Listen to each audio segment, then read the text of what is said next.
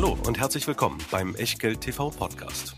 Bevor es gleich losgeht, beachtet bitte unseren Disclaimer auf der gleichnamigen Unterseite auf www.echtgeld.tv. Auf die Inhalte dieses Disclaimers wird zu Beginn einer jeden Sendung explizit eingegangen. Und nun viel Spaß und gute Unterhaltung mit Tobias Kramer und Christian W. Röhl. Hallo, hier ist Tobias Kramer von Echtgeld TV. Bevor es gleich losgeht, ein kurzer Hinweis zu diesem Podcast. Diese Ausgabe haben Christian Röhl und ich am Mittwoch, den 23. Februar ab 18 Uhr aufgezeichnet.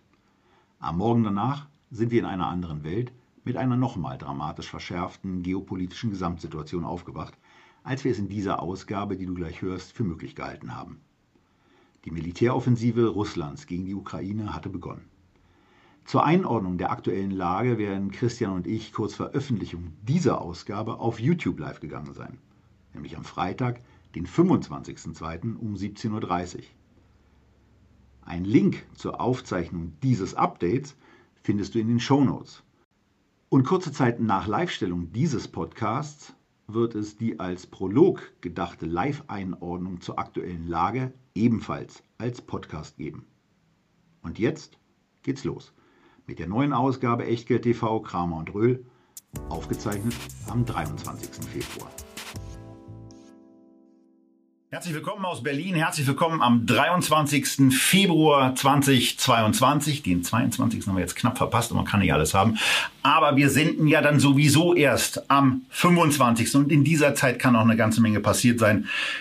Auch bei den Themen, über die wir heute sprechen werden. Wir nehmen euch mal mit auf einen geopolitischen Börsenrückblick. Gucken uns mal ein bisschen als Geschichtsstunde getarnt an, was bei früheren Krisen so an den Börsen eigentlich passiert ist und ähm, ja, welches Brett man dann am besten einsetzt, um durch solche Krisen vernünftig durchzukommen. Ansonsten äh, geht es darum, dass ihr euch eine Russland-Sendung gewünscht habt und irgendwie ist sie das jetzt. Äh, aber ein bisschen kürzer, weil werdet ihr gleich sehen. Dann haben wir uns mal das Thema Gas vorgenommen. Natural Gas, ähm, wie man davon als Investor profitieren kann und wie man es auf keinen Fall versuchen sollte und warum man das besser nicht tun sollte. Das ist unser dritter Schwerpunkt und weil wir sagen, aller guten Dinge sind drei, ist ja langweilig, denn wir sind ja bei Echtgeld. Von daher gibt's heute vier Schwerpunkte. Der vierte Schwerpunkt ist ein DAX und ein Dividenden-Update. Das alles in den, ich weiß nicht wie viele Minuten, aber ihr werdet es dann sehen. Und wenn euch einzelne Themen nicht interessieren, gibt's unten drunter ja die Timestamps und in deren Nähe ist auch der Haken zum Liken, zum Abonnieren worüber wir uns freuen. Und jetzt freue ich mich auf Christian, den Disclaimer und die Sendung. Viel Spaß. Ja, hallo und den Disclaimer wollt ihr natürlich auf keinen Fall mit Timestamps überspringen, denn sonst wüsstet ihr ja nicht, dass alles, was wir hier machen, eben keine Anlageberatung, keine Rechtsberatung, keine Steuerberatung, keine Aufforderung zum Kauf oder Verkauf von Wertpapieren ist, sondern dass wir hier unsere Meinungen kundtun und was ihr daraus macht oder eben nicht fürs eigene Portfolio, das ist ganz allein euer Ding und damit auch euer Risiko. Wir können dafür keinerlei Haftung übernehmen, genauso wenig wie eine Gewähr für Richtigkeit Vollständigkeit und Aktualität der Unterlagen, die es natürlich auch zu dieser Sendung wieder in der Echtgeld TV Lounge gibt mit vielen Grafiken aus 50 Jahren Börsengeschichte, auf die wir gleich eingehen werden. Ebenfalls mit dabei natürlich der Scalable Broker, unser Hauptsponsor und Depotpartner. Dort führen wir die Echtgeld TV Depots und zwar im Modell Prime Broker 2,99 pro Monat im 12-Monats-Abo und dann unbegrenzt handeln, besparen und investieren. 1900 ETFs über 6000 Aktien. Ich habe schon lange nicht mehr gezählt, aber festgestellt, es gibt sogar einige Spezialwerte, die wir heute besprechen bei Scalable und darüber hinaus natürlich die Option auch gegen Zusatzkosten auf Xetra zu handeln, wenn es denn mal ein bisschen spezieller sein soll. So, und damit steigen wir jetzt ein. Geopolitischer Börsenrückblick. Was meinen wir damit?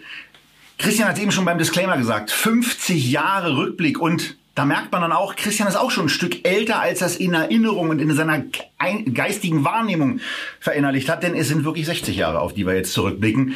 Denn wir fangen an mit etwas, was 60 Jahre zurückliegt, und zwar mit der Kuba-Krise. Es gibt einen sensationellen Film dazu. Er heißt 13 Days und da geht's um eben diese Kuba-Krise, die damit begann, dass ein gewisser John F. Kennedy, der Meinung war, ähm, über die Schweinebucht ähm, da mal eine Invasion starten zu wollen, die niedergeschlagen wurde. Da waren die Kubaner dann irgendwie auf der Hut und haben sich nach Russland gewandt. Russland kam dann in irgendeiner Form zu Hilfe und fing an, Vorbereitungen dafür zu treffen, auf Kuba Atomraketen zu stationieren. Und äh, das fand John F. Kennedy wiederum nicht so lustig. So nah solche Waffen, die dann nahezu jeden Punkt in den USA hätten erreichen können, bei sich zu haben. Und ähm, ich habe zum ersten Mal eigentlich in der Vorbereitung dieser Sendung und eingedenk des Films 13 Days mit Kevin Costner unter anderem ähm, die Börsenentwicklung in dieser Phase gesehen, Christian. Und ich war ja relativ erstaunt, weil in dem Film sieht man dann, wie die Leute hektisch einkaufen, wie sie Angst davor haben, dass es einen Atomkrieg gibt, weil die Waffen aus, auf Kuba natürlich auch eingesetzt werden sollen und weil es ja dann auch im Atlantischen Ozean so ein bisschen ernsthafteres äh, Konfliktpotenzial mit den ganzen Kriegsschiffen gab. Aber an der Börse sieht es relativ harmlos aus, was da so passiert ist. Naja, also was heißt harmlos? Ja, ähm, wir dürfen nicht vergessen, 1962 hatten die Aktienmärkte eh schon einen schweren Stand. Die Kuba-Krise spielte sich dann in der heißen Phase im Oktober des Jahres ab und bis dahin war beispielsweise der DAX beziehungsweise äh, der Frankfurter Börsenindex, der dann mit dem DAX akademisch verkettet wurde. Den DAX selbst gab es damals ja noch nicht. Das sind ja alles äh, Rückrechnungen aus dem äh, Index der Börsenzeitung. Der DAX-Index hatte damals schon äh, fast 30 Prozent verloren und rutschte dann noch mal weiter in der heißen Phase um äh, minus 12 Prozent ab, was für die damalige Zeit, wo die Schwankungen ja deutlich geringer waren, äh, schon eine ordentliche Hausnummer war. Äh, mein Großvater war damals noch nicht so wirklich Börsianer, wie er dann später war, aber er erzählte mir mal von der Kuba-Krise, wie er das empfunden hat und für ihn war es schon so, ähm, dass nie wieder die Welt so nah am Abgrund dieses dritten Weltkrieges und äh, des Atomkriegs in seiner Wahrnehmung stand äh, wie damals. Äh, gemessen daran scheint diese Reaktion in der Tat äh, relativ entspannt, insbesondere wenn wir auf die amerikanischen Aktienmärkte schauen, wo es äh, zuvor auch schon deutlich bergab gegangen war, aber dann während dieser Krise selbst nur so um die fünf Prozent runter. Wir sehen also hier wirklich eine existenzielle Krise viel, viel stärker militärisch zwischen den Supermächten zugespitzt als das, was wir heute äh, zwischen Russland und der Ukraine beziehungsweise dann dem Westen in dieser Phase erleben. Ähm, und gemessen daran war natürlich die Reaktion der Börse sehr, sehr entspannt, insbesondere natürlich auch dann, als es vorbei war. Das große Aufatmen wurde interessanterweise auch an der Börse gefeiert und die Lösung die vorzeitige Lösung, die Deeskalation dieser Krise markierte interessanterweise den Tiefpunkt dieses Abwärtstrends. Und das ist ein Muster, was wir dann auch bei anderen Krisen nochmal wiedersehen werden. Problem ist halt, man weiß nicht, wann so eine Krise zu Ende ist. Und wir reden natürlich heute auch noch über Russland. Ähm, und da wissen wir eben auch nicht, sind wir jetzt gerade so mittendrin oder sind wir, sind wir wirklich schon am Ende nach der ersten Eskalationswelle mit den Sanktionen. Aber egal, dazu kommen wir später noch ein bisschen. Machen wir mal weiter mit unserer Börsenrückschau und gehen ins Jahr 1980. Da eignete sich etwas, was die Amerikaner, ähm, sie hätten eigentlich gewarnt sein können, äh, viele Jahre später dann auch probiert haben, nämlich äh, sich in Afghanistan militärisch ähm, zu beschäftigen. Das war für die Russen keine gute Idee, äh, für die Amerikaner auch nicht. An der Börse, Christian, war es ein Non-Event. Präsidenten damals waren Jimmy Carter in seinem letzten Jahr und Leonid Ilyich Brezhnev, ähm, der im Jahr 82 dann äh, verstarb, aber hier eben noch den Einsatzbefehl gegeben hatte. Ja, das war, das war irgendwie ein Non-Event. Das war so um den Jahreswechsel 1980, 81. Äh, die Märkte waren sowieso gerade nicht in, in allzu äh, guter Verfassung, dann ging's halt ein bisschen runter, ähm, aber naja, nicht wirklich relevant. Wo es deutlich runterging, äh, war beim Gold. Jetzt wird der ein oder andere fragen, ja, warum schaut ihr euch jetzt auch Gold an? Ähm, auf der Folie zu den äh, zur Kuba-Krise war Gold ja gar nicht dabei. Nun ja, aus gutem Grund, weil äh, Gold war 1962 noch nicht frei handelbar. Ähm, erst nach dem Abkommen äh, von Bretton Woods floatete Gold dann. Insofern äh, in den 80ern können wir das dann jetzt mit dazu nehmen, zusätzlich zu DAX und S&P 500. Gold hatte dann 1976 bis 1980 ja einen riesen Run hingelegt, auch in diesem inflationären Umfeld. Man sieht, wenn ihr das vor euch habt, noch Anfang der 80er Jahre ähm, diesen ganz kurzen äh, Rausch von 50 Prozent plus in weniger als einem Monat, ja, und da wurde dann die, Lust, äh, die Luft abgelassen, ist also nicht repräsentativ. Insgesamt kann man sagen, sowjetischer Einmarsch in Afghanistan ähm, hat viel, viel Schlimmes angerichtet, gerade in der Perspektive für 20, 30 Jahre später, was die Radikalisierung im Land auch angeht, was das Ende der Blütezeit des freien Afghanistan angeht, aber an der Börse damals ein Non-Event. Ja, und ähm, Jimmy Carter bereitete sich eben auf den Abschied aus dem Weißen Haus vor, ein anderer Präsident kam rein und das hatte dann eben auch schon mal Auswirkungen. Wir kommen zum Teil drei wo es eine Krise gab, die haben wir dann auch schon mal als, als Teenager Christian miterlebt, nämlich den Überfall auf Kuwait. Ich weiß, dass ich zu dem Zeitpunkt in Hamburg war. Ich war bei meiner Tante und ihrem Lebensgefährten und ähm, man, man starrte wie gebannt äh, auf den Fernseher, was sich da gerade eignete, weil es auf einmal wirklich auch Live-Bilder gab, wo man ja, bei einem, bei einem Krieg sich nah dabei wähnte und äh, das beobachten könnte.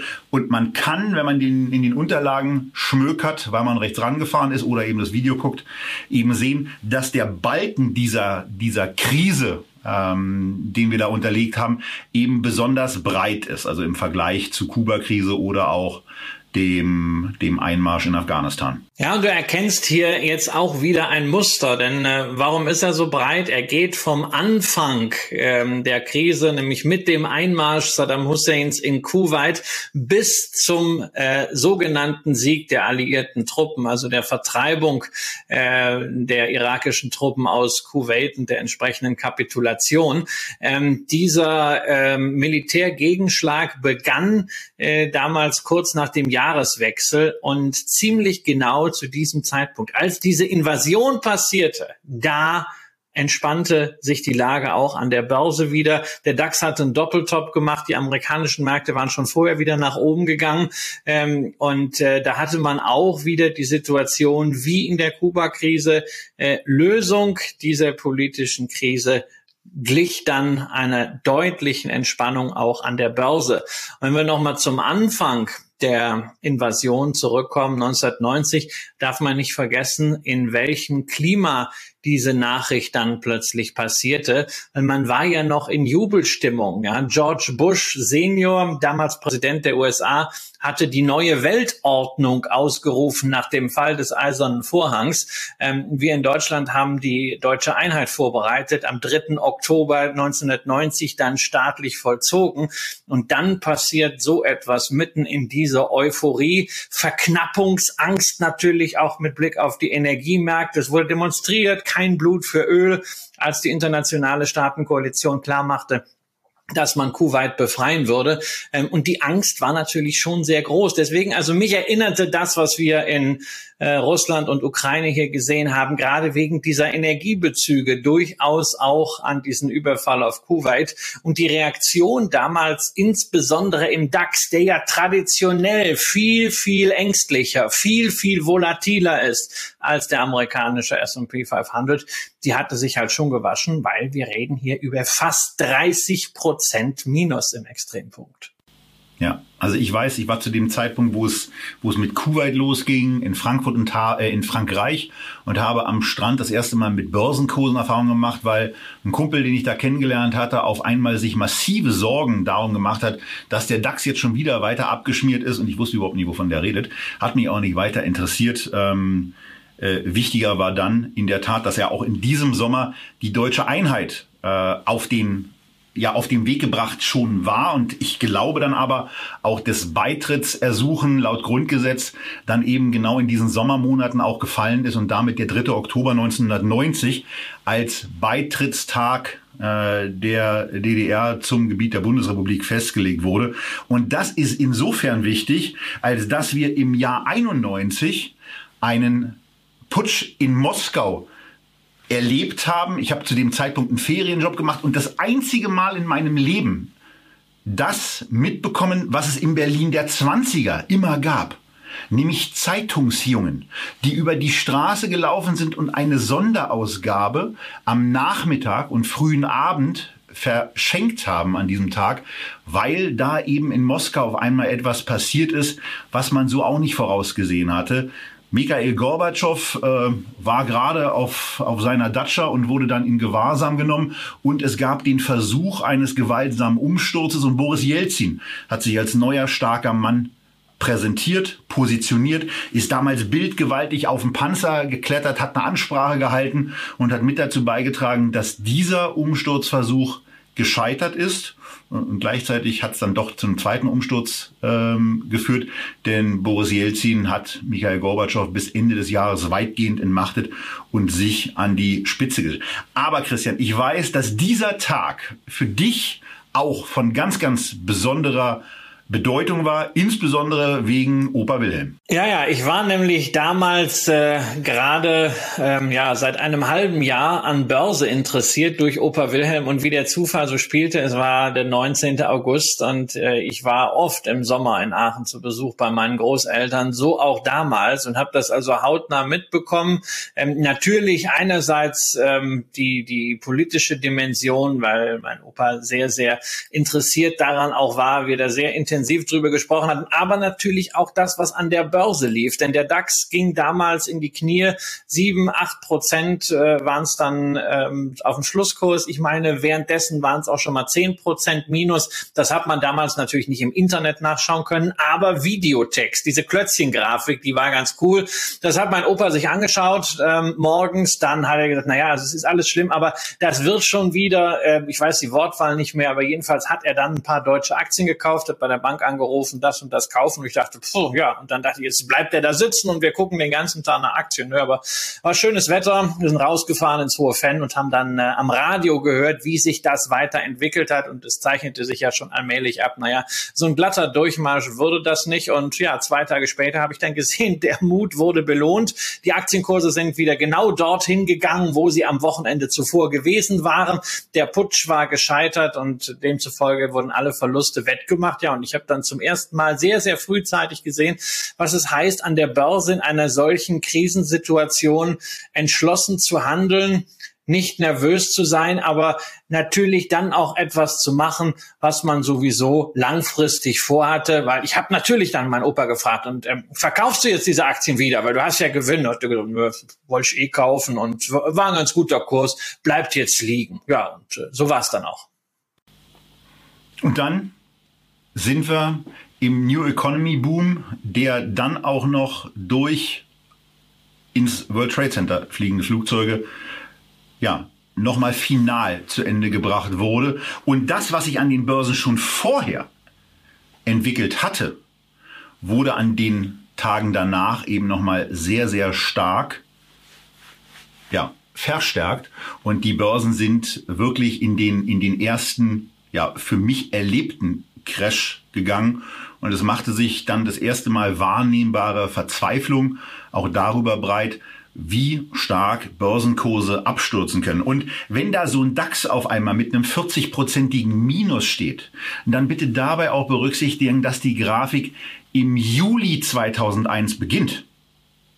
Ja, aber davor äh, ist er dann auch schon ein ganzes Stück gefallen, denn äh, Peak DAX war im März 2000 und ähm, Dann kam es zwar zu der Erholung mit äh, Enduring Freedom, aber das auch nicht so richtig lange. Und dann gab es nochmal den, den finalen Ausläufer bis hinein in den April 2003, ähm, den du ja auch schon ähm, als dann echter Börsianer miterlebt hast? Ja, ich weiß, da war ich, was heißt echter Börsianer, da war ich äh, gerade auf Vortragsreise in dieser entscheidenden Woche im März 2003 äh, und ich hatte irgendwie, glaube ich, meine äh, Folien zwei Wochen vorher vorbereitet und sämtliche Rechenbeispiele, die ich da drin hatte, äh, unter anderem zu Discount-Zertifikaten auf den DAX, die konnte ich alle schreddern, äh, musste das dann alles im Live-Betrieb nochmal neu äh, erklären, aber wer damals dann so einen langfristigen Discounter gekauft hat, um die Volatilität einzulocken, der war ganz gut äh, gefahren, denn in der Tat auch da damals materialisierte sich wieder ähm, Beginn der Invasion in den Irak äh, war dann äh, sowohl in den USA als auch in Deutschland äh, der Tiefpunkt. Ähm, das Muster, was wir also ein paar Mal gesehen haben, wenn Fakten geschaffen werden und mögen sie auch noch so unsicher und noch so schlecht sein, aber wenn eine nächste Stufe dann erreicht wird, dann können Märkte auch auf, aufatmen, wobei es immer eine besondere äh, Situation ist. Ähm, Gerade hier hatten wir halt vorher schon zwei Jahre Kursverluste, die nicht nur geopolitisch motiviert waren, sondern geopolitisch beschleunigt wurden. Und Gold, nun ja, das hatte sich damals gerade endlich mal wieder, äh, nachdem es in den 80er und 90er Jahren als Investment tot gewesen war, wieder etabliert und als Krisenwährung auch schon nach diesem New Economy Crash, als Menschen wieder mal etwas Physisches haben wollten und nicht nur irgendwelche Visionen, da hatte Gold sich schon wieder ganz gut etabliert. Ja, und ansonsten der 11. September für jeden, der damals das miterlebt hat, sicherlich ein Tag, wo er wirklich auch vom Tagesablauf weiß, wie das bei ihm verlief und insbesondere, wie es aus der deutschen Perspektive dann ab 15 Uhr verlief, dass man äh, ja, erschlagen war von Fassungslosigkeit, äh, die sich auch die Tage danach ähm, noch, noch fortgesetzt hat und man nicht so richtig begriffen hat. Ich war im Oktober, nee, im November 2001 mit meinem Vater zusammen in New York, habe noch den, den, den Duft der eingestürzten ähm, Gebäude in der Nase. Der Staub war überall noch gegenwärtig und ähm, ja, war, war sehr einprägsam, äh, was wir damals da erlebt haben. Letzter äh, Punkt, bei unserer bei unserem geopolitischen Börsenrückblick ist die russische Annexion der Krim. Da findet ihr im Übrigen auf Wikipedia einen richtig, richtig umfangreichen Artikel, ähm, wo euch, na okay, der Barack Obama, der da Präsident in den USA war, hat da wirklich nicht so richtig äh, viel mit zu tun. Äh, Wladimir Putin äh, war dann schon in Amt und Würden und äh, ja, Turchinov, Janu, Janukowitsch und Poroschenko waren so die Protagonisten ähm, in der Ukraine, äh, die dann sehr, sehr schnell in Abwechslung das Präsidentenamt dort inne hatten. Äh, da also gerne nochmal nachlesen. Aber wie hast du damals diese Annexion wahrgenommen? Naja, ich meine, also das, was es war als Annexion, es äh, war ja eine relativ kurze, in Anführungszeichen, heiße Phase, ähm, so von äh, Ende Februar, ähm, wie dann die ersten Kampfhandlungen begannen, bis halt Mitte März, als ähm, das Referendum über die Unabhängigkeit, ähm, in Anführungszeichen, äh, von der Ukraine äh, und den quasi Anschluss an Russland äh, stattgefunden hat. Ähm, für die Börse ähm, ja in der Dimension ungefähr das, was wir heute äh, sehen, bislang an Reaktionen auf ähm, die Eskalation. Äh, der DAX damals äh, im äh, Tief etwa sieben Prozent im Minus, äh, nachdem die Sache dann in Anführungszeichen erledigt war, äh, nämlich äh, zumindest die Russen sich durchgesetzt hatten und der Westen eigentlich den Widerstand gegen diese Annexion aufgegeben hatte, strebte bald der Index aber wieder auf zu neuen Höhen. Gold hatte ein paar Prozent gewonnen, fiel aber anschließend wieder in sich zusammen. Die Amerikaner weit weg, die interessierte das an der Börse damals überhaupt nicht. Und äh, da war man wieder bei Business as usual. Man hat dann ein bisschen nachverhandelt. 2015 gab gab es das Minsker Abkommen, wesentlich vorangetrieben damals von Angela Merkel. Aber es waren natürlich alles so ja, Fakten geschaffen. Ähm, das Problem irgendwie lässt sich. Man hat gedacht, na ja, jetzt ist der Putin mal zufrieden und na gut, wenn es halt nur die Krim ist, dann mag es halt so sein. Ähm, und so bleibt es dann hoffentlich. Und diese Hoffnung hat sich jetzt äh, eben zerstört, sondern wir sehen, dass es da weitergehende Begehrlichkeiten, weitergehende Aggression gibt. Und was lernen wir daraus? Wir wünschen euch bei sich bietender Gelegenheit immer das eine oder andere Brett vorm Kopf. Und zwar deswegen, weil Christian genau das gemacht hat. Ende letzten Jahres hat er die Grafik, die wir hier auch schon diverse Male besprochen hatten, aktualisiert und hat sie auf ein Frühstücksbrettchen äh, drucken lassen. Und ähm, ja, mittlerweile ist das Brettchen, glaube ich, ausverkauft. Und ähm, tja, möglicherweise gibt es irgendwann eine Neuauflage, vielleicht ja auch mit einer neuen Krise. Aber das ist immer eine ganz gute Grafik und jetzt habt ihr sie ja in den Unterlagen auch. Also wenn ihr das Brettchen nicht habt, habt ihr es zumindest in den Unterlagen, was ihr euch gelegentlich mal rausholen könnt, um euch zu vergegenwärtigen, was eben wichtig ist. Erstens, Krise ist immer. Das ist so ein Thema, was Börsenskeptiker immer in irgendeiner Form anbringen werden und anbringen können weil es jetzt ganz, ganz ungünstig ist zu investieren. Und das Zweite, was ihr euch merken solltet, ist der Titel von einem Lied von Udo Jürgens. Immer wieder geht die Sonne auf.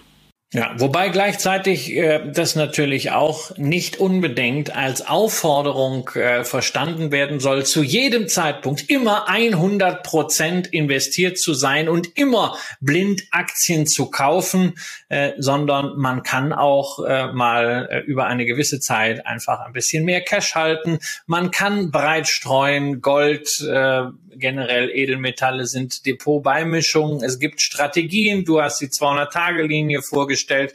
Ähm, wir haben hier über die Momentum-Strategie äh, gesprochen. Ähm, das Vertrauen und der Grundoptimismus darauf, dass am Ende Fortschritt und Innovation, unternehmerischer Fleiß, Werte schaffen und man als Aktionär langfristig an diesen Werten partizipiert. Das muss über allem stehen. Für mich muss ich auch ganz offen sagen, also wenn ich diesen Grundoptimismus nicht mehr hätte, dann würde ich mich schwer tun, morgens aus dem Bett zu kommen. Äh, sondern also et hätte noch immer Jodje Jange, wie man im Rheinland so sagt, ist natürlich die Grundmotivation. Aber dazwischen kann es halt auch mal kräftig rumpeln. Es gibt lange Durststrecken. Dafür braucht man Geduld. Dafür braucht man Motivation und dafür braucht man auch den entsprechenden Bezug zu dem, was man da im Depot hat, egal ob es einzelne Aktien sind oder ob es eben nur ein ETF ist. Macht euch immer klar, es ist nicht etwas, was nur einfach wild hin und her schwankt. Es sind Beteiligungen an Unternehmen. Und von daher schaut auf die Seitwärtsphasen Beispielsweise seit der Niederschlagung des Prager Frühlings bis hin zur iranischen Revolution oder der Wahl George W. Bushs gegenüber Gore, ähm, wobei der dann eben genau in die Zeit, die wir mit 9-11 eben auch besprochen haben, reinkam. Und das Ganze ging dann äh, im Grunde genommen bis äh, zum, zur Euro-Schuldenkrise. Da sind dann die Aktienmärkte zumindest beim hier eingezeichneten S&P 500 ohne Dividenden eben auch einfach mal langfristig nicht nach oben gegangen. Aber wer in dieser Phase beispielsweise gespart hat, der ist mittlerweile auch trotz der Rückgänge in den letzten Tagen, die ja relativ marginal sind mit dem, was man auf dem Brettchen oder in der Grafik erkennen kann, noch gut dabei. Wir blicken jetzt nach Russland und äh, damit äh, kommen wir zum zu dem, was ihr euch ja auch in den Kommentaren äh, wahnsinnig gewünscht habt. Und ich hätte total gerne eine Russland-Sendung mit Christian äh, gemacht, aber wir sind in einer Situation, wo wir einfach sagen müssen, wir werden jetzt ein kurzes, einen kurzen Russland-Schwerpunkt hier setzen. Ähm, und wir werden das an, wir werden dabei mit dem MSCI Russia beginnen. Aber es macht im Moment in den nächsten Monaten mit an Sicherheit grenzender Wahrscheinlichkeit gar keinen Sinn, sich verstärkt damit zu beschäftigen, äh, weil Christian hat sowieso eine klare Meinung zum Thema Russland, äh, die hat er schon länger. Und ich habe meine in den letzten Tagen geändert, weil Putin mit der Form der Eskalation etwas gemacht hat, womit ich nicht gerechnet habe. Ich hätte erwartet, dass er irgendwann zurückgeht äh, und nicht diese beiden abtrünnigen Republiken anerkennt und dann eben auch die Bereitschaft zu erkennen gibt, militärisch zu unterstützen. Und damit sind wir jetzt auch aus meiner Sicht in einer komplett anderen Chance-Risikokonstellation. Und ja, ich nehme natürlich zur Kenntnis, dass der MSCI Russia, Christian, mit einem KGV, wo ich mir natürlich normalerweise die Finger lecke, notiert von 4,4 und mit einer Dividendenrendite aufwartet, die mit 6,2 Prozent auch sehr, sehr auskömmlich ist. Aber ähm, ich habe meine letzte Russland-Position heute verkauft, heute am 23. Am 22. habe ich Gazprom abgegeben und bin aus diesem Markt jetzt selber komplett raus, weil mir die Risiken zu hoch sind. Und äh, ja, bei dir war das ja schon länger der Fall. Ja, ja, also es geht ja auch um, an der Stelle ähm, um Risikominimierung, wobei man ja sagen muss, äh, dass so ein Chart wie der äh, vom MSCI Russia ETF in den letzten Monaten bei vielen Anlegern ja dieses Schnäppchenjäger-Gen wieder mal weckt. Ja, ich habe gestern auf Twitter eine schöne Formulierung gelesen, ähm, die obsessive Leidenschaft deutscher Privatanleger äh, für den Griff ins fallende Messer. Und das ist natürlich natürlich auch hier so, steht billig drauf, es ist rasant runtergefallen. Ja, ich meine, der ETF hatte ein Hoch äh, im vergangenen Herbst noch bei 168 Euro, natürlich getragen vom Aufschwung der Energiepreise. Und jetzt sind wir bei Kursen von knapp über 100 am 23. Februar. Das heißt also ein Drawdown von deutlich mehr als einem Drittel. Und da denkt sich dann wieder, na ja, also gut, da uh, what goes down must come Gramm ab und dann hat man ja diesen Anker nach dem Motto, na ja, also der ist jetzt zwar bei 100, aber der war ja schon mal bei 168 und dann müsste der ja eigentlich auch da wieder hin zurückgehen. Warum? Das ist dem ja völlig egal. Der ETF kann ja nicht denken und es gibt natürlich nach wie vor gewaltige Abwärtsrisiken, nämlich im Hinblick auf die Sanktionen. Natürlich, Putin hat äh, Devisenreserven angehäuft, 600 Milliarden Dollar. Da lässt sich schon eine saure Gurkenzeit durchaus mit äh, überstehen. Allerdings schwebt ja über allem äh, sozusagen diese finanzielle Atombombe, nämlich, äh, dass man Russland vom SWIFT, also vom internationalen Zahlungsverkehr, abklemmt. Gott bewahre. Die Kollateralschäden könnten immens sein, aber es gibt ja vielleicht auch noch etwas dazwischen. Und da stellt man sich ja gerade bei russischen Aktien die Frage, könnte da nicht die Aktie selbst, die Verbriefung ein Opfer der Sanktionen werden. Denn russische Aktien sind nicht direkt investierbar wie in vielen Schwellenländern, sondern nur über einen Umweg Aktien vertretender Zertifikate, sogenannter ADRs, American Depository Receipts oder Global Depository Receipts, wo also eine Bank einen Vertrag mit dem Emittenten, wie zum Beispiel Gazprom, geschlossen hat und damit eine spezielle Wertpapiergattung geschaffen hat, die diese Aktien vertritt und die dann zum Beispiel in London oder New York handelbar ist. Und das Ganze basiert auf einem Vertrag zum Beispiel zwischen der Bank Mellon New York, die zusammen mit JP Morgan führend ist in der Verbriefung von solchen ADRs und Gazprom. Die Frage ist jetzt einfach, ähm, was heißt eigentlich finanzielle Sanktionen, Wirtschaftssanktionen für den Status dieser Verträge. Könnten die das eventuell aufbohren? Könnte es sein, dass irgendwann dieser Durchgriff von ADR bis hin zur Aktie, zur Unternehmensbeteiligung nicht mehr funktioniert?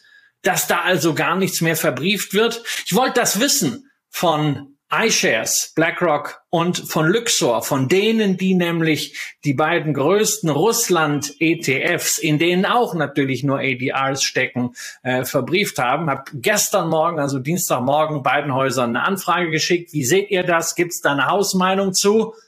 Und bis heute keine Nachricht. Es gibt also keine Präzedenzfälle. Ich will auch keine Pferdescheu machen, aber es ist natürlich ein zusätzliches strukturelles Risiko. Genau. Und darum genau geht es ja auch, um Risiken dann gegebenenfalls auch neu einzuordnen und für sich eine Entscheidung zu treffen, möchte ich dieses Risiko haben. Und bei mir war es nach Betrachten der Nachrichtensendungen so, dass ich einigermaßen irritiert festgestellt habe, warum eine Gazprom am Montagabend auf einmal bei 4,80 Euro nur noch notierte. Und ähm, ich dann aber im Grunde genommen auch die Entscheidung getroffen habe, dass ich in eine unterstellte Erholungsbewegung, weil ja zwischen 9 und 10 erwartungsgemäß viele Anleger dann sagen, die ist ja in der Tat jetzt total billig, die kaufe ich mal. Und nachdem die Aktie dann etwa 20 Prozent gestiegen war, bin ich komplett raus gewesen aus der Gazprom zu knapp, zu Kursen von knapp unter 6 Euro. Dass sie in der Spitze dann auf 6,30 Euro ging, geschenkt. Dass sie möglicherweise, wenn ihr diese Sendung guckt, auf 7,50 Euro oder woanders notiert, ist mir vollkommen egal, weil es geht genau um diese Risikobetrachtung. Was passiert eigentlich, wenn es da weitergeht? Und dann kommt man relativ schnell in die Situation, dass man in dieser Buffett-Situation ist. Nämlich, man soll doch bitte keine Aktie kaufen, wenn man nicht bereit ist, sie bei einem morgen stattfindenden Schließen der Börsen für zehn Jahre zu halten. Und damit hätte ich überhaupt kein Problem.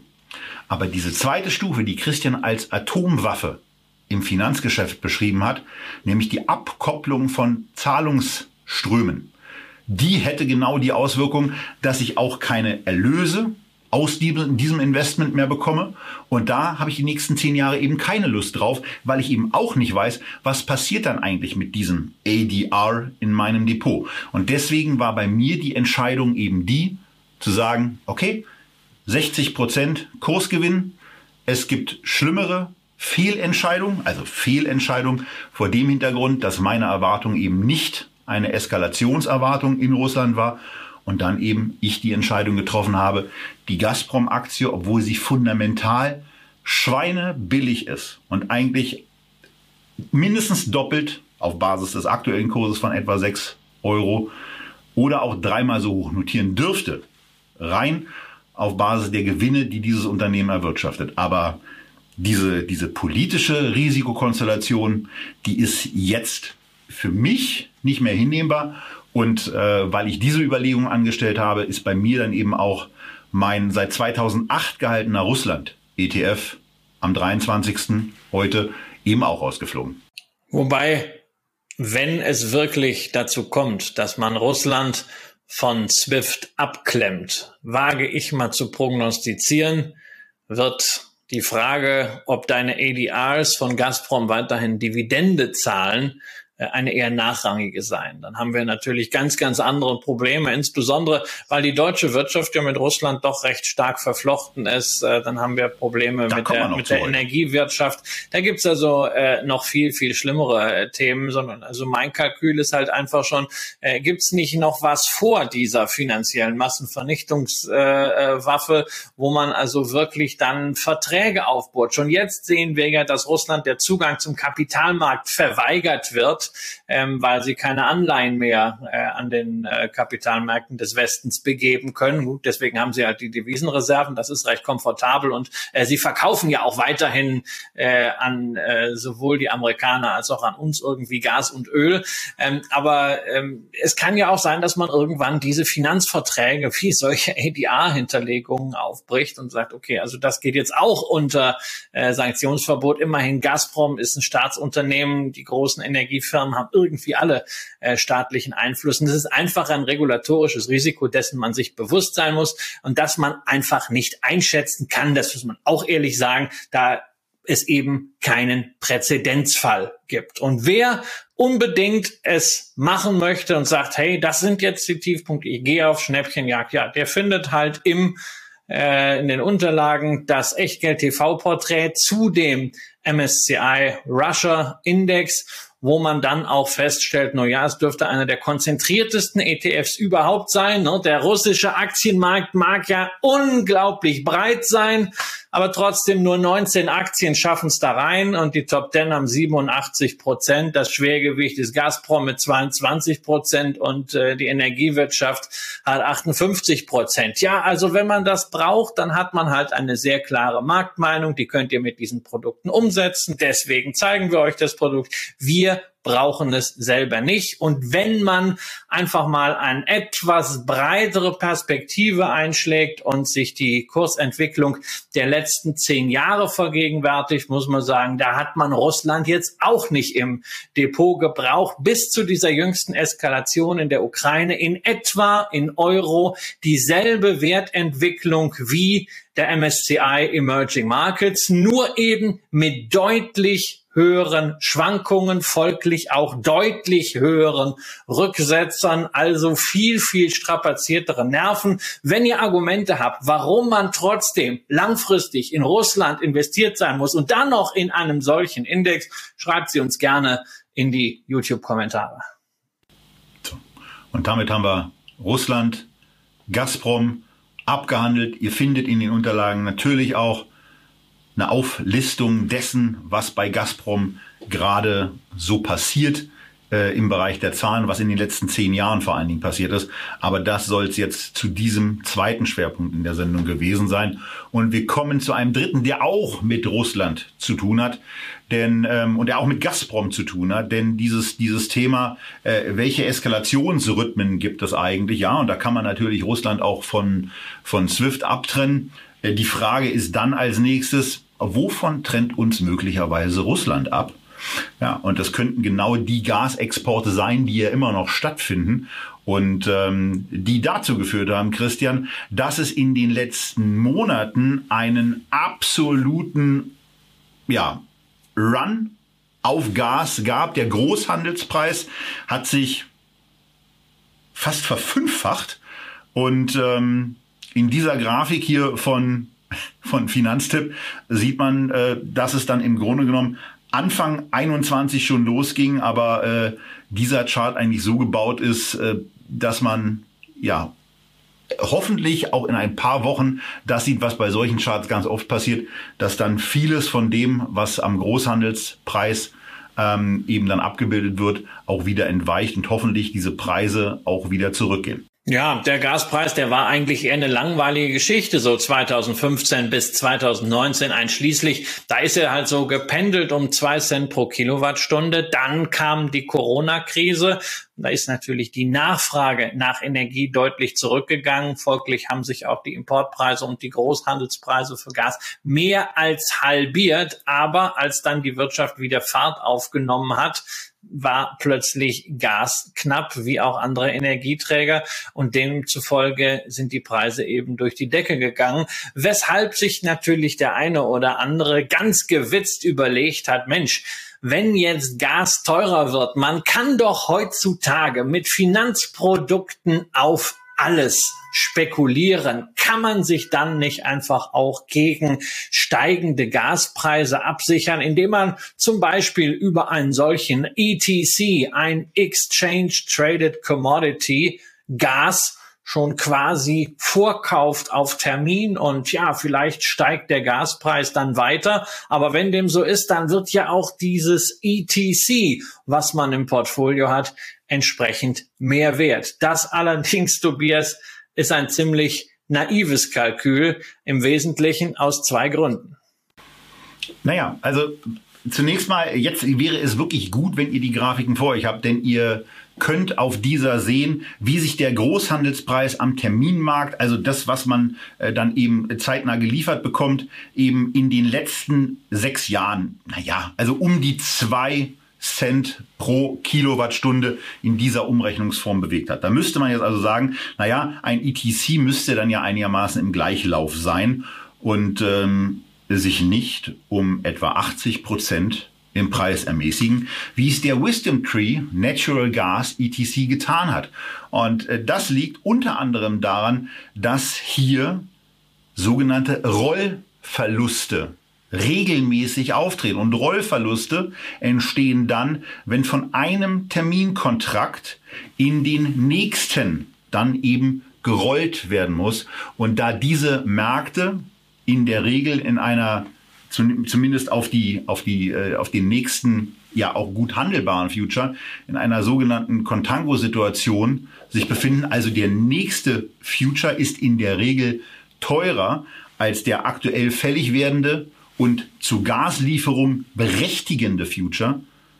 Macht man mit jeder Transaktion Verluste, die sich dann zu einer relativ dramatischen Abwärtsbewegung kulminieren, die von 2015 bis 2021 schon dazu geführt haben, dass eben 80 Prozent der Kohle weg waren. Naja, und dass er jetzt ähm, vielleicht von knapp unter 20 also von knapp unter 20 Prozent indexierter Entwicklung auf etwas über 20 Prozent gestiegen ist. Ja, das ist dann vielleicht in dieser Phase mal ein kleiner Kursgewinn, aber mittel- bis langfristig verliert man mit diesem Investment Geld und die Wahrscheinlichkeit, dass es sich in den nächsten fünf Jahren ändert, ist sehr, sehr, sehr klein. Ja, weil es ist natürlich dieser Umweg über Futures notwendig, weil Gas kann man nicht einfach so am Spotmarkt kaufen und dann irgendwo hinstellen. Also kann man theoretisch schon, wenn man dann einen Tanker hinstellt, dann diesen Tanker verbrieft. Ja, dann wird's allerdings sehr, sehr äh, komplex. Ansonsten geht's halt bei Gas darum, äh, wie bei den meisten anderen Rohstoffen übrigens, dass zu einem bestimmten Zeitpunkt eine bestimmte Menge geliefert wird und auch abgenommen werden muss. Nur ihr wollt ja kein Gas abnehmen in diesen Mengen, die hinter diesen Terminkontrakten liegen. Folglich muss man das vermeiden, deswegen den Future verkaufen, den nächstfälligen kaufen und in aller Regel fallen die Preise dann äh, eben nicht, sondern dass man also mehr zahlen muss. Momentan haben wir einen Aufschlag für die kurzfristige Verfügbarkeit. Das ist wirklich Backwardation, aber das sieht man sehr, sehr selten am Gasmarkt. Und dann kommt auch noch eins hinzu bei dieser Wisdom Tree Note.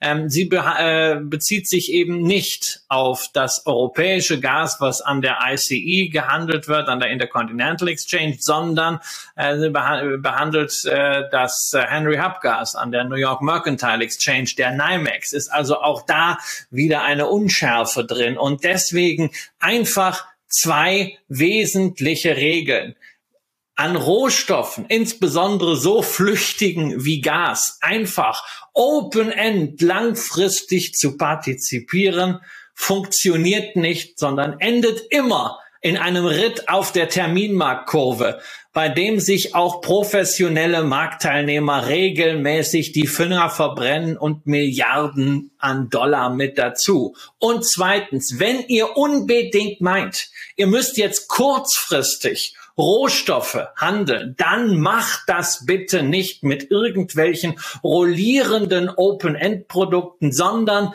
mit Optionsscheinen und Turboprodukten, die sich auf einen ganz speziellen Futures-Kontrakt beziehen dann aber natürlich auch enden, wenn dieser Futures-Kontrakt ausläuft. Das ist alles. Trading, das ist hochspekulativ, das ist high, high, high risk.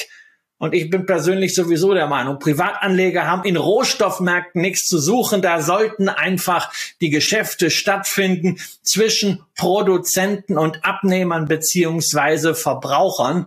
Aber wenn ihr es unbedingt müsst, nur diese Warnung, bloß keine Open-End Rolling Produkte. Und wenn ihr das sowieso nicht wollt, aber überlegt, Mensch, wie kann man denn irgendwie dieses Thema Energie durchaus auch als Element einer Portfolioabsicherung, als Element einer Diversifikation einsetzen, dann es tut mir ja leid. Kommen wir wieder auf dasselbe Wertpapier, was bei uns eigentlich immer dann früher oder später kommt. Tobias, die gute alte Aktie, die hilft nämlich auch da. Genau. Denn es gibt viele Unternehmen, die sich genau an diesem Markt, wo es um die Future-Kurven geht, wo es auch um die langfristige Darstellung von Forward Curves, Erdgaspreisen im, im Bereich Natural Gas geht, geht, die sich damit beschäftigen und diese Sachen machen. Und was eben dann nicht der Fall sein sollte, ist ein solches ETC-Produkt zu nehmen, wo man in den letzten sechs Jahren 80 Prozent verloren hat.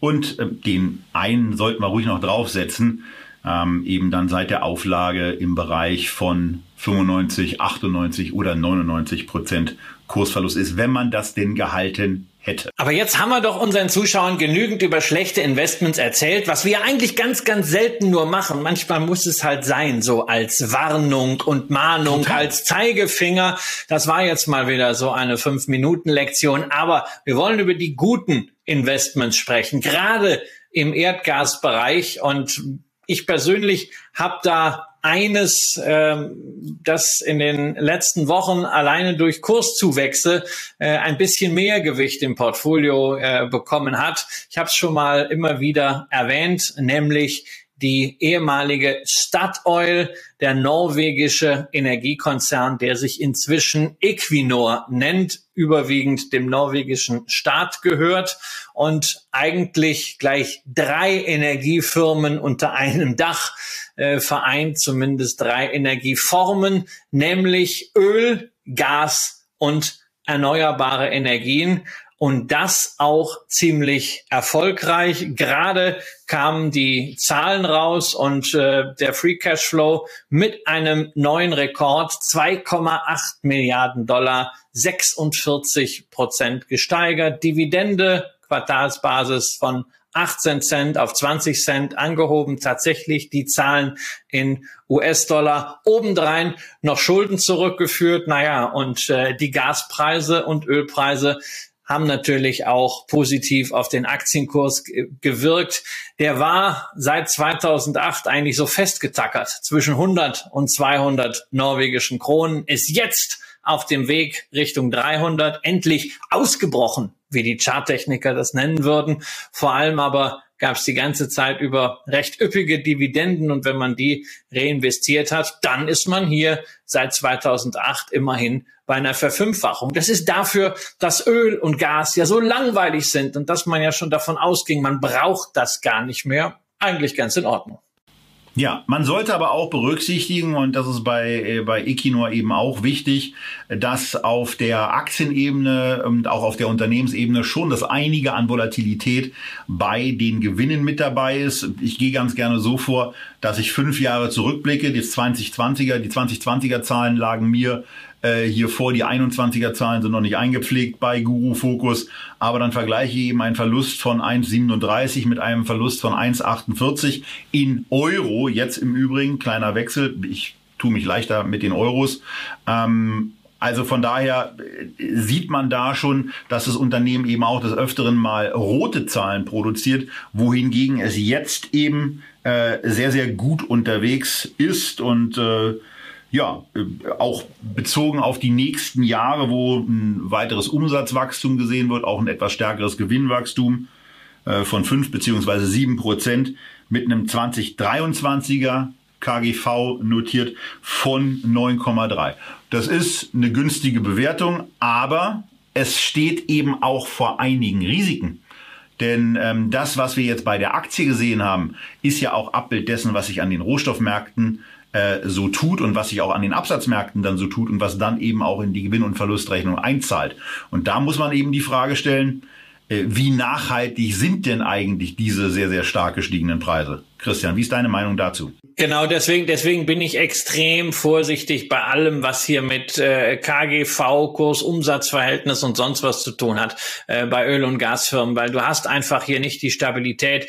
Wenn ähm, die Situation beispielsweise in der Ukraine jetzt dazu führt, äh, dass Energiepreise noch weiter steigen, wird irgendwann der Punkt erreicht sein, wo wir ähnlich wie in 2008 so eine Art rezessiven Schock bekommen. Daniel Stelter hat das äh, sehr, sehr schön gestern auf Twitter in einem etwas längeren Thread, den ich auch bei mir verlinkt habe, beschrieben. Und wenn ein solcher rezessiver Schock kommt, dann werden Energiepreise natürlich bei sinkender Wirtschaftsleistung auch wieder zurückgehen. Das gilt dann eins zu eins durchschlagend für die Gewinne von Öl- und Gasfirmen, wie also von Equinor genauso wie von Exxon.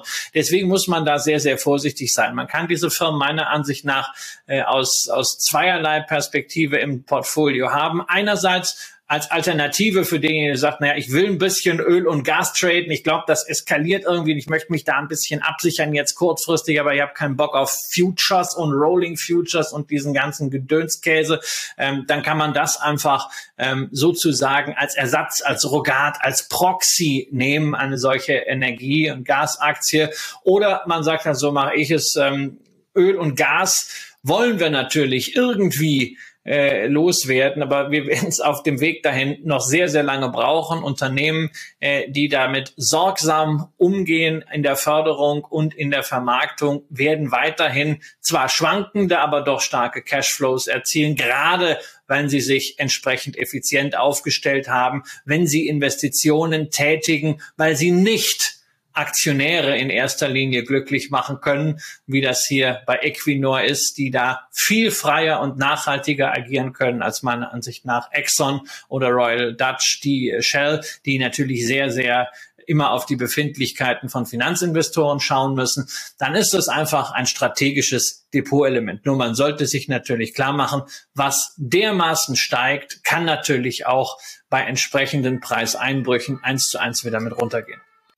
Ja, und von daher, so schön dieser Chart eben gerade aussieht, vielleicht ist das auch mal ein Moment äh, bei einer Reallokationsprüfung, die hoffentlich auch euer Depot dadurch läuft, für sich darüber nachzudenken, ob man diese sehr, sehr stark gestiegenen Kurse und äh, damit auch die stark gestiegene Gewichtung vielleicht dafür nutzt, das mal ein bisschen zurechtzustutzen und ähm, ja, auch das mitzunehmen, woran ja, ja 5 Euro in die ähm, Phrasenkasse noch keiner gestorben ist, nämlich Gewinne. Und ähm, jetzt vielleicht noch zu zwei Unternehmen, Christian, die, die du noch rausgesucht hast. Und ähm, äh, die eine kann ich ja gar nicht aussprechen. Chenier Energy. Ja, Chenier Energy, ähm, der größte, so äh, ja, der größte LNG-Produzent der USA. Und da sind wir mitten bei einem Thema, was seit ja spätestens drei Tagen äh, jeder irgendwie auf der Agenda hat, wenn er Medien äh, verfolgt. Möglicherweise werden wir Deutschen ja darauf angewiesen sein, wenn wir Gas aus Russland dann nicht mehr beziehen wollen, das äh, von woanders her zu bekommen. Und das machen wir dann über den verflüssigten Weg Liquefied Natural Gas. Wenn man Gas also runterkühlt auf minus 162 Grad, dann wird flüssig, dann kann man es transportieren in riesigen Tankern. Und das wäre eine Möglichkeit, wie wir zum Beispiel amerikanisches Gas äh, bekommen könnten oder Gas, äh, was aus äh, Algerien oder Katar äh, kommt. Das könnten wir dann über äh, diesen Weg der Verflüssigung in Deutschland nutzen, um unsere Lager aufzufüllen. Ähm, da gibt es irgendwelche Probleme mit den Terminals, wo gar nicht so viel abgeladen werden kann, oder? Ja, das ist die Frage, wie man die, wie man dann diese diese Ladung löscht. Das ist auch nicht jetzt äh, so dringend. Ne? Also Robert Habeck hat ja gesagt, die Speicher sind ausreichend voll und ähm, man man plant ja in Deutschland auch nicht so strategisch. Ja, also also wir hoffen jetzt erstmal ähm, darauf. Da, da, was heißt denn bitte, die Lager sind voll, wenn naja, also, den Hahn zumacht? Naja, das würde, das würde heißen, also wir sind wohl momentan irgendwie bei 30 Prozent und ähm, das würde reichen mit äh, ausreichend warmem Wetter, dass wir äh, dieses, äh, diesen Winter da kein Gas mehr brauchen. Wir kommen also über den Winter, es muss keiner frieren, es muss sich keiner den Pulli anziehen, wie das äh, seinerzeit schon äh, Senator Sarrazin äh, gefordert hat, dass man aber 15 oder 16 Grad Grad mit dem Pulli klarkommen kann. Ähm, aber wir denken ja auch nicht unbedingt, dass diese Krise noch weitergehen könnte und wir im nächsten Winter, ähnlich wie bei Corona, wieder mit einem solchen Problem konfrontiert sind. Jedenfalls ist Thema LNG ist eine Möglichkeit, kurzfristig die Gas Situation zu lösen. Die Amerikaner freuen sich natürlich, uns auch äh, LNG zu verkaufen, weshalb viele Anleger natürlich in den letzten Tagen geschaut haben, Mensch, wie kann man denn jetzt an diesem LNG-Thema partizipieren und dann landet man eben bei Chenier Energy als äh, Nummer eins. Man muss auch sagen, die Aktie hat ja durchaus Phasen gehabt, äh, in denen sie Riesenspaß gemacht hat, sogar mehr als Technologiefirmen. Wer also da 2008, 2009, 2010 auf Deutsch gesagt Eier bewiesen hat, der hat hier heute einen Hundred Bagger drin. Äh, da war die Firma nämlich in, in Schulden bei niedrigen Energiepreisen, naja, also knapp vor dem Exitus gestanden und heute natürlich blüht das Geschäft. Allein seit dem Corona-Tief hat der Kurs sich verdreifacht. Trotzdem ähm, einfach so jetzt auf diesen Zug aufzuspringen, das ist schon eine heiße Kiste. Insbesondere wenn man sich vergegenwärtigt, dass das Unternehmen zwar groß ist und ordentlich Geschäft macht, aber äh, leider auch das äh, getan hat, was euch passieren kann, wenn ihr mit Erdgaszertifikaten rumzockt. Sie haben sich nämlich verzockt mit Derivaten und mussten deshalb einen Verlust ausweisen. Ja, ich habe mir die Aktie nicht wirklich ernsthaft angeguckt. Für mich ist dieses ganze Business im Moment äh, relativ stark aufgeblasen von den hohen Preisen.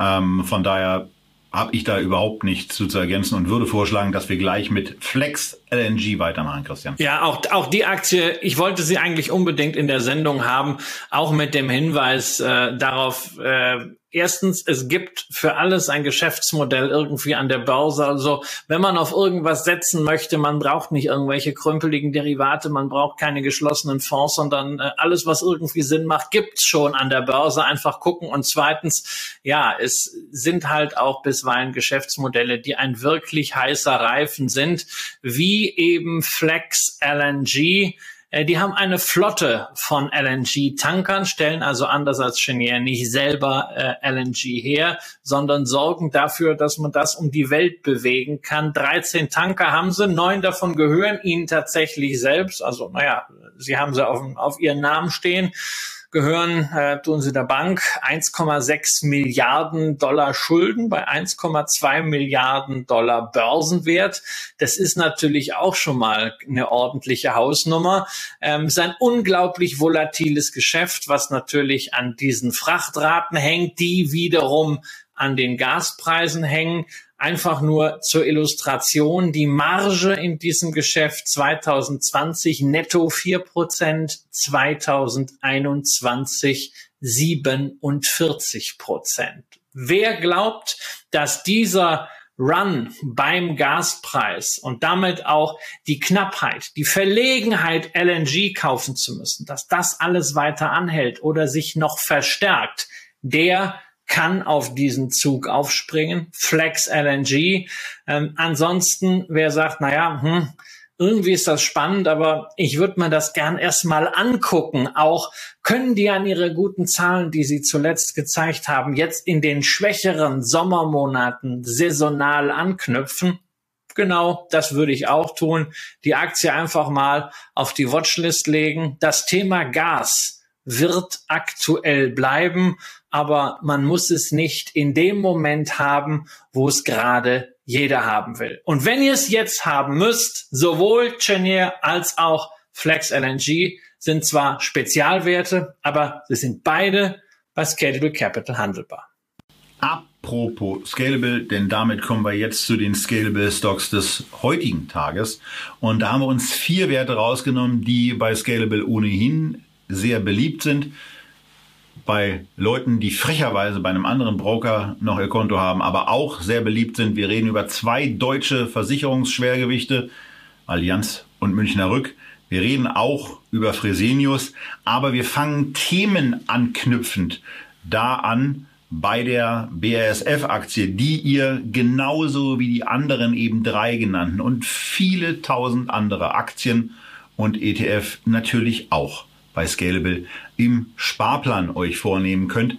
Und wenn ihr eben keine große Position kaufen wollt oder könnt, dann fangt doch mal mit kleinen Positionen an. Ab einem Euro geht's los und ähm, da glauben wir schon, ist für jeden was dabei. Und jetzt fangen wir mal an mit der BASF, die naja, äh, Christian, das ist der Russland-Anteil, ähm, der ist da schon ähm, auch etwas, äh, was dann ein gewisser, äh, ein gewisser Problemfall da äh, sein könnte. Wir werden das Thema einfach nicht los, das Thema Russland und das Thema Energie. Und ähm, ja, bei BASF ist es wirklich ja so, dass ähm, sie einen großen Klotz am Bein hatten, immer in den letzten Jahren, nämlich die Energiefirma Winterschaldea, da haben sie zwei Drittel und man hat immer gesagt, naja, der Ölpreis kommt nicht so richtig aus den Klotschen und die müssen das hier durchschleppen. Jetzt steigen die Energiepreise und man könnte doch eigentlich wunderbar äh, diese äh, Tochtergesellschaft, diese Mehrheitsbeteiligung wie geplant an die Börse bringen. Wären da nicht zwei Probleme? Erstens, ja, man macht auch Geschäft in Russland und zweitens, viel schlimmer, das andere Drittel gehört dem russischen Oligarchen Michail Friedman und seiner Beteiligung Letter One. Ja, und mit dem hat man sich sowieso wegen der Preisvorstellung schon ein bisschen überworfen und der kann natürlich überdies ein Argument sein, warum einfach ein solches IPO momentan, wo es eigentlich wirtschaftlich günstig wäre, am Markt nicht ankommt, äh, weil Russland einfach da entweder einen Bebe-Faktor hat oder vielleicht sogar irgendwann auch eher auf einer Sanktionsliste landen könnte. Wer weiß das schon in diesen Zeiten. Ähm, dazu kommen natürlich diese hohen Energiepreise bei BASF, äh, die auch in der Fertigung äh, natürlich äh, ziemlich dreuen. Äh, Ludwigshafen, da ist eines der äh, ähm, einer der Orte mit dem höchsten Energieverbrauch. Was die machen da in diesem ganzen Verbundsystem ist unglaublich energieintensiv. Das heißt, die Kosten könnten steigen. Gleichwohl kann man natürlich momentan das ganz gut weitergeben. Aber wir sind auf jeden Fall extrem gespannt, Tobias, was am 25. Februar, dann, wenn ihr diese Sendung also schon sehen könnt, an Zahlen von BASF gekommen ist, an Dividendenankündigung von BASF gekommen ist. Ein kleiner Anstieg wird dabei sein. Zuletzt gab es 3,30 Euro. Ihr wisst jetzt, wie viel es dann sein wird. Es dürfte damit eine Rendite von über fünf Prozent sein. Und Tobias, es gibt ja noch was für die Aktionäre. Genau, und äh, bei der Gelegenheit können wir ja, wir sind ja in den letzten Wochen immer so ein bisschen im Einladungsmodus. Herr Brudermüller, wenn Sie Lust haben, ja, äh, wenn Sie Lust haben. Die Mailadresse wäre ganz einfach, hallo at echtgeld.tv. Ähm, wenn Sie hier mal ein bisschen auch die BASF äh, nicht vortanzen, aber doch erklären wollen und mal ein paar kritische Fragen auch von uns beantworten wollen. Wir würden uns freuen. Wir würden durch einige Sachen durchgehen, was eigentlich, äh, warum es eigentlich bei den Umsätzen nicht so richtig äh, vorangeht, warum es prognostisch zumindest mit den Gewinnen in den nächsten drei Jahren nach unten geht. Ja, die Aktie ist günstig bewertet.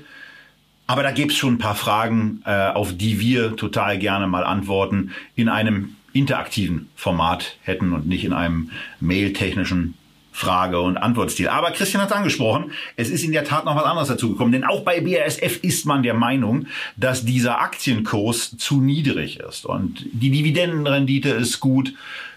Und ja, man, man merkt eben, dass man beim Kapitalmarkt im Moment nicht so richtig durchdringt damit. Und deswegen hat man Anfang des Jahres bekannt gegeben, dass man im Rahmen eines ohnehin äh, genehmigten Rückkaufverfahrens und eines angekündigten nochmaligen Aktienrückkaufsprogramm von 2022 bis 2023 plant im Umfang von drei Milliarden Euro Aktien A zurückzukaufen und dann auch einzuziehen. Und wenn man Aktien zurückkauft und dann eben einzieht, dann sind weniger Aktien, die äh, dann sind weniger Aktien übrig, die auf einen Gewinn treffen und damit steigt zumindest durch diese Transaktion der Gewinn pro Aktie in einer Periode an. Also ist es eine Möglichkeit, auch da etwas für die Aktionäre, für die Aktie zu tun.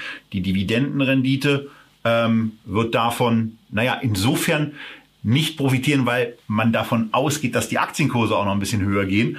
Aber derjenige, der jetzt kauft, der weiß, dass er nicht alleine kauft, denn BASF macht sehr, sehr deutlich und sehr, sehr schön deutlich, wie sie im Moment einkaufen. Bisher hat man, bisher, also bisher am 23.02., das, was bis zum 18.02. vorliegt, hat man 313 Millionen bereits aufgekauft und ist insbesondere auch dann mit dabei, wenn der Markt mal ein bisschen schwächer wird. Also ich bin schon sehr, sehr gespannt, was dann kommende Woche für die Woche bis zum 25.02. dabei herauskommt, wie viel Geld man in dieser Woche ausgegeben hat.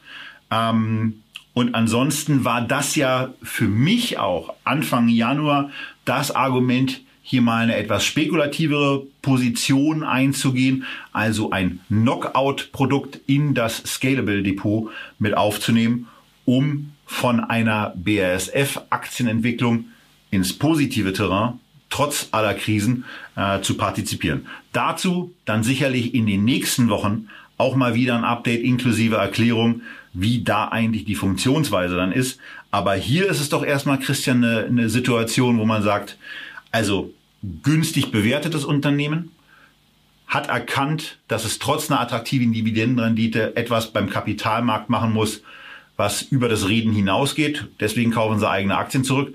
Ist doch eigentlich eine gute Sache, oder? Ja, also ich bin bei Aktienrückkäufen ja äh, ansonsten sehr kritisch, aber im Fall BASF muss ich sagen, macht das Sinn.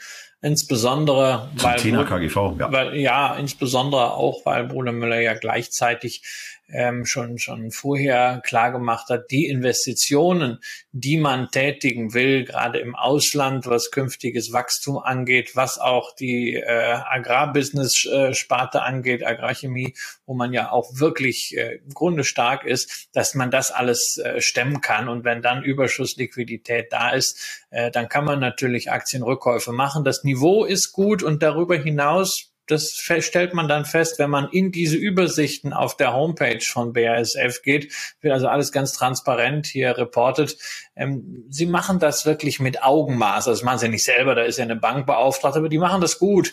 Man sieht, äh, wenn die Kurse äh, fallen, wird mehr gekauft, als wenn die Kurse steigen. Da ist Gefühl im Markt, da wird nicht einfach nur, äh, ähm, um das Geld unterzubringen, jetzt gekauft, was das Zeug hält. Und das ist eigentlich genau das, äh, was so, so sollte es sein, ähm, sowohl in der Dokumentation als auch vor allem in der Ausführung. Und da sind wir natürlich beim Thema Aktienrückkauf gleich bei einem der nächsten äh, Dickschiffe am deutschen Markt, äh, insbesondere dann was Dividenden angeht. Die Allianz wird höchstwahrscheinlich auch dieses Jahr das Unternehmen sein, was in absoluten Zahlen am meisten Dividende unter die Aktionäre bringt. Da müsste es schon irgendwo ansonsten noch eine ganz faustdicke Überraschung geben. Aber die Allianz hat halt nicht nur schon im letzten Jahr ein sehr starkes Volumen gehabt, sondern sie hat noch mal richtig einen draufgelegt.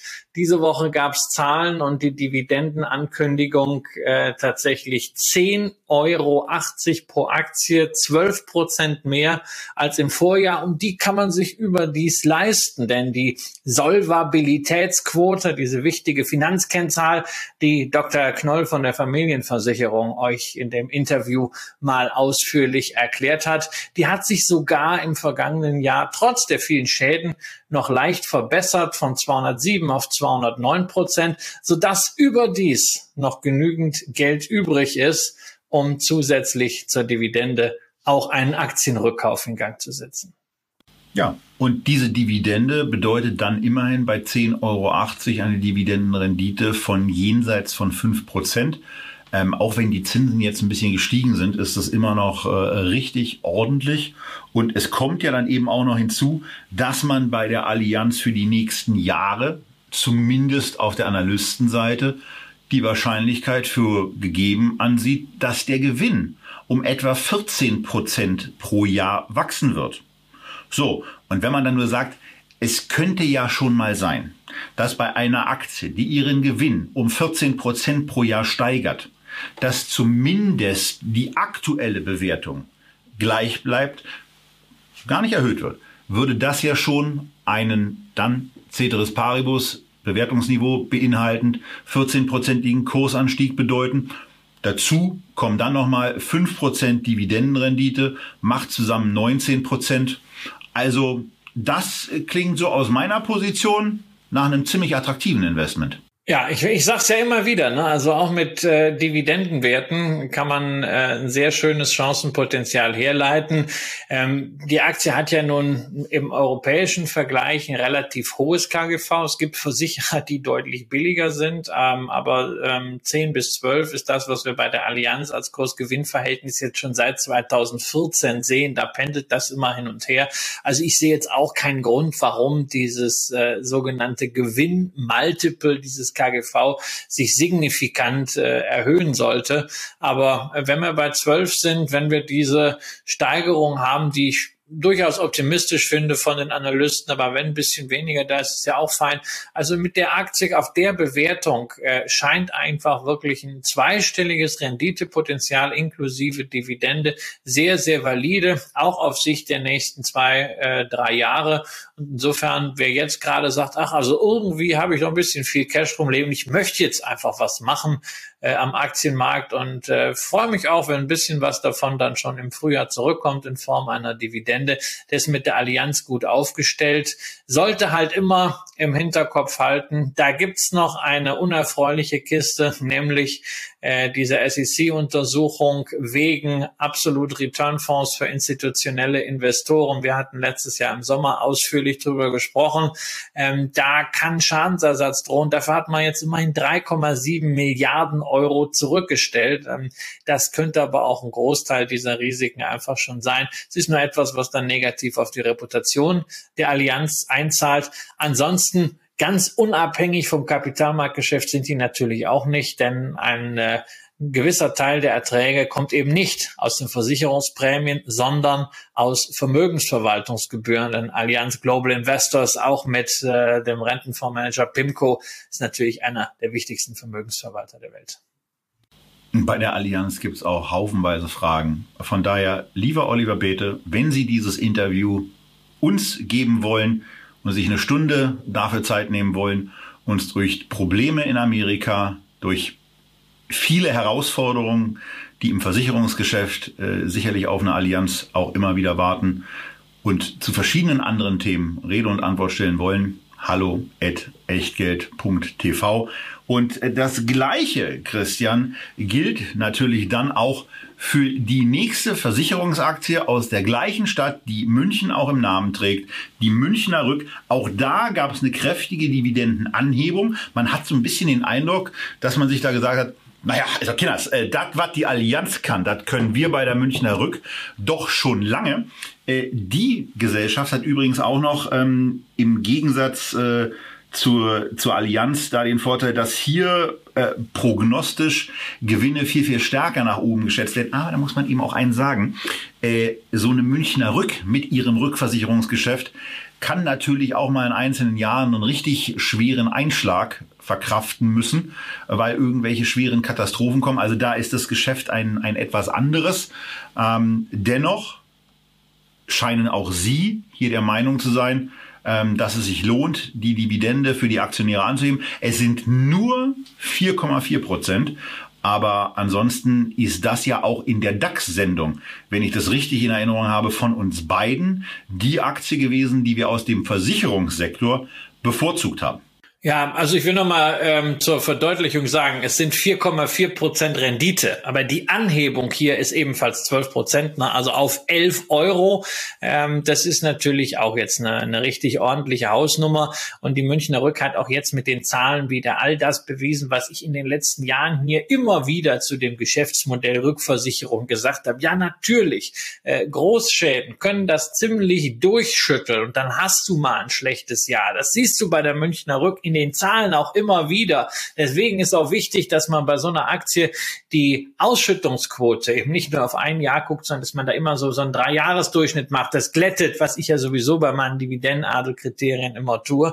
Ähm, aber wenn du diese Großschäden hast, dann ist es gleichzeitig äh, das stärkste Argument, um in den anstehenden Prämienverhandlungen immer am Jahresanfang dann die Prämien zu erhöhen. Und genau diesen Effekt hat die Münchner Rück auch jetzt schon wieder wieder berichtet. Man hat eben nicht nur trotz einiger Naturkatastrophen das Gewinnziel übertroffen, sondern auch jetzt Anfang äh, 22 bei der Neuverhandlung das Geschäftsvolumen insgesamt um 14 Prozent gesteigert und das Prämienniveau um 0,7 Prozent. Und 0,7 Prozent hört sich mickrig an, aber 0,7 Prozent ist bei der Münchner Rück risikoadjustiert. Das heißt, wenn also die Risikoeinstufung eines Rückversicherungs Versicherungsvertrages sich ändert, dann wird natürlich das auch in der Prämie entsprechend reflektiert. Und nur weil man eine äh, Situation als riskanter einstuft, deswegen eine höhere Prämie fordert,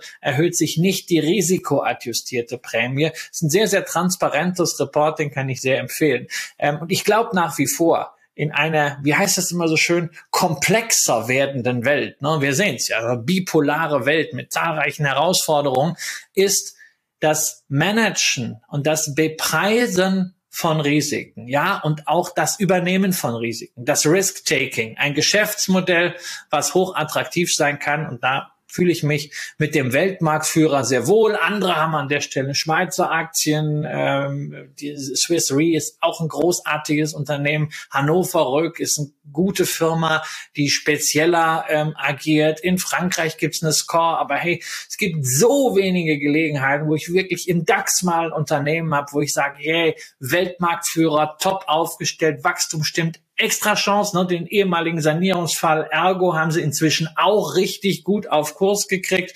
Ähm, also warum nicht Münchner Rück ist eine meiner Top 10 Positionen. Ist natürlich jetzt nicht so sexy wie The Trade Desk oder irgendwas, aber mein Gott, sie zahlen meine Dividende, sorgen dafür, dass der Frühjahr dass es früher nicht nur schön wird von der Sonne, äh, sondern auch äh, vom Regen auf dem Konto.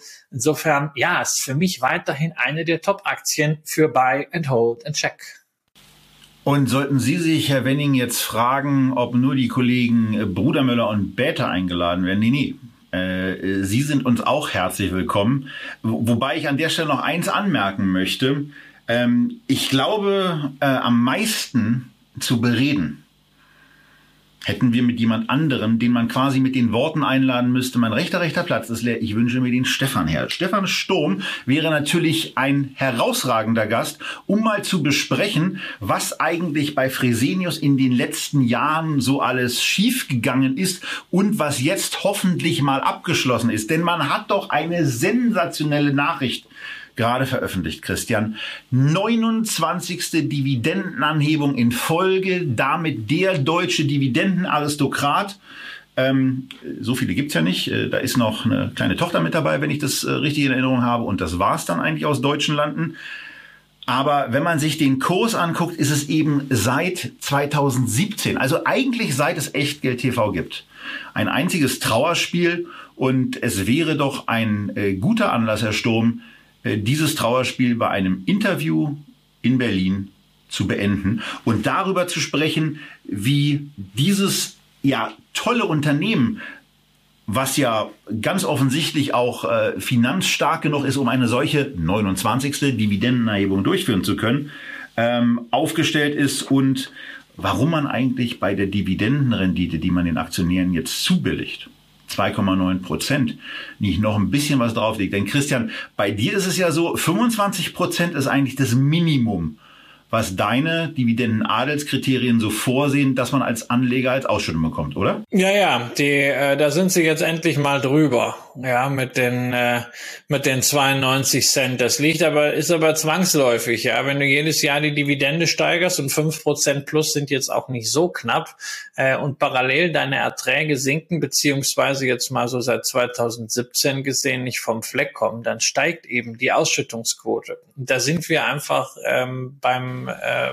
Kern des Problems. Und die Dividendenrendite steigt, weil der Kurs fällt. Natürlich, ja. Das, äh, der fällt natürlich noch stärker, als die Dividende steigen kann kann. Und ähm, das ist auch dann schön, dass man da 29. Dividendenanhebung hat. Aber es ist ja nicht so, dass das in den letzten Jahren irgendetwas äh, gelindert hätte. Dafür war die Anfangsrendite einfach zu gering. Ist jetzt ja nicht wie bei Equinor, wo man immer fette Dividenden bekommen hat oder noch wie bei deiner Gazprom, sondern äh, Fresenius war immer eine Aktie, ähm, die für Wachstum stand, für eine äh, Strategie, äh, die auf Übernahmen, Akquisitionen fokussiert war, größer, größer, größer werden, immer eine Kapitalmarktstory geliefert hat, die entsprechend stimmig ist. Die Dividende, ja, natürlich auch nach amerikanischem Vorbild. Der Konzern ist ja vor allen Dingen über äh, die Tochtergesellschaft FMC sehr, sehr stark auch von der Managementphilosophie und vom Kapitalmarktauftritt amerikanisch geprägt. Das passte alles ganz gut zusammen, aber irgendwann ist das Geschäft halt nicht mehr mitgewachsen. Man hat ein paar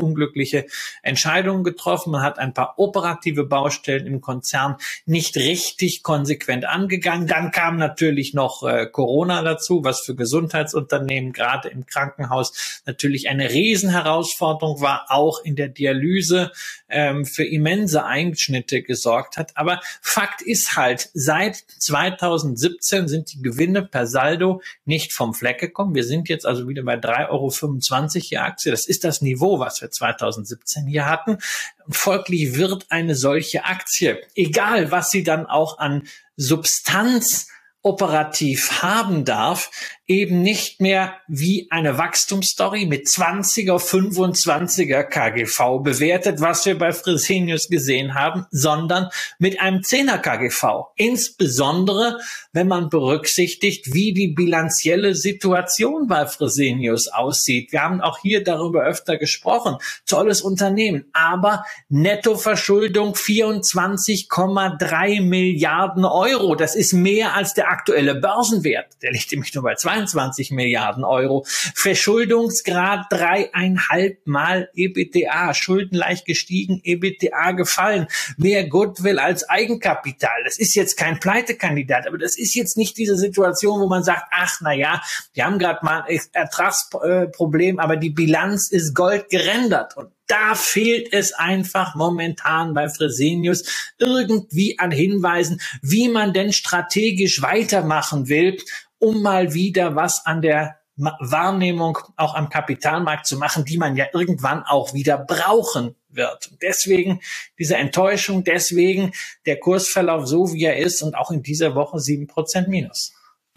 Und daher, wir hätten Fragen. Was ist mit dem Wachstum? Was ist mit einer Entschuldung der Gesellschaft? Wie geht's in den Teilbereichen einzeln weiter? Gerade auch äh, im Bereich von FMC. Äh, wie sieht's da aus? Was erwartet man dann eigentlich äh, in den nächsten Jahren vom Krankenhausgeschäft? Und, und, und. Wenn wir uns darauf vorbereiten, kriegen wir locker eine Stunde voll, Herr Sturm. Ähm, Vielleicht schauen Sie einfach mal in Berlin vorbei. Alternativ machen wir das aber, Christian, auch digital, oder? Naja, natürlich. Ähm, aber ich, ich muss sagen, nach der Meldung äh, diese Woche und der Präsentation, was man alles nicht gesagt hat, bin ich hier wirklich äh, weitgehend ernüchtert. Und äh, ich kann mich auch nicht dazu aufraffen. Das kann ich schon seit zwei Jahren nicht. Meine äh, zum Glück ja äh, zwischenzeitlich deutlich verkleinerte Fresenius-Position irgendwann mal wieder aufzustocken. Es ist sicherlich ein großartiges Unternehmen und es ist auch ein tolles Signal, dass äh, die Else Kröner Stiftung Großaktionären äh, mit 27 Prozent die Dividende nicht aus dem Unternehmen zieht, sondern wieder über die Aktiendividende ins Unternehmen investieren. Es ist alles fein, aber es fehlt irgendwie so, weißt du, dieser strategische Befreiungsschlag, äh, wo man sagt, ja, da geht's jetzt wirklich äh, nach vorne. Vielleicht ist auch der CEO dann nicht der Typ dafür, vielleicht halten ihn die Gesellschafter zurück, keine Ahnung, aber äh, ich habe diese Woche einige Anleger äh, gesehen, die mir dann auch geschickt haben, ja, jetzt Fresenius günstig nachgekauft, 10er KGV, ist alles richtig. Und wenn man sagt, okay, das ist für eine drei Prozent Dividendenrendite okay und ich habe Zeit, dann ist es fein. Man sollte nur bitte nicht glauben, dass sich dieses vermeintliche oder tatsächliche Schnäppchen so schnell auflöst, dass der Kurs jetzt auf 40, 42 bald geht. Dafür war das in meinen Augen zu uninspiriert. Wirklichen Kursanstieg wird man da nur sehen, wenn einerseits natürlich der Gesamtmarkt sich bessert und vor allem irgendwo eine strategische Perspektive kommt. Von daher freuen wir uns bei dem einen oder anderen DAX-Vorstand, wenn er in Berlin vorbeikommt, sich digital dazuschaltet wie es in den letzten Wochen unter anderem Frank Thelen oder Marcel Maschmeyer getan haben. Und ansonsten kann man sich auch sehr, sehr leicht bei unseren IR und zu Gast-Talks nochmal vergegenwärtigen, wie Gespräche hier ablaufen und wie sie danach auch aussehen. Das ist ja für eine Investor Relations Arbeit gelegentlich auch ganz wichtig. Wir würden uns darüber freuen. Ähm, alle anderen Unternehmen aus Deutschland, die wir jetzt hier frecherweise nicht genannt haben, äh, dürfen sich daran aber auch ein Beispiel nehmen und hallo TV anschreiben.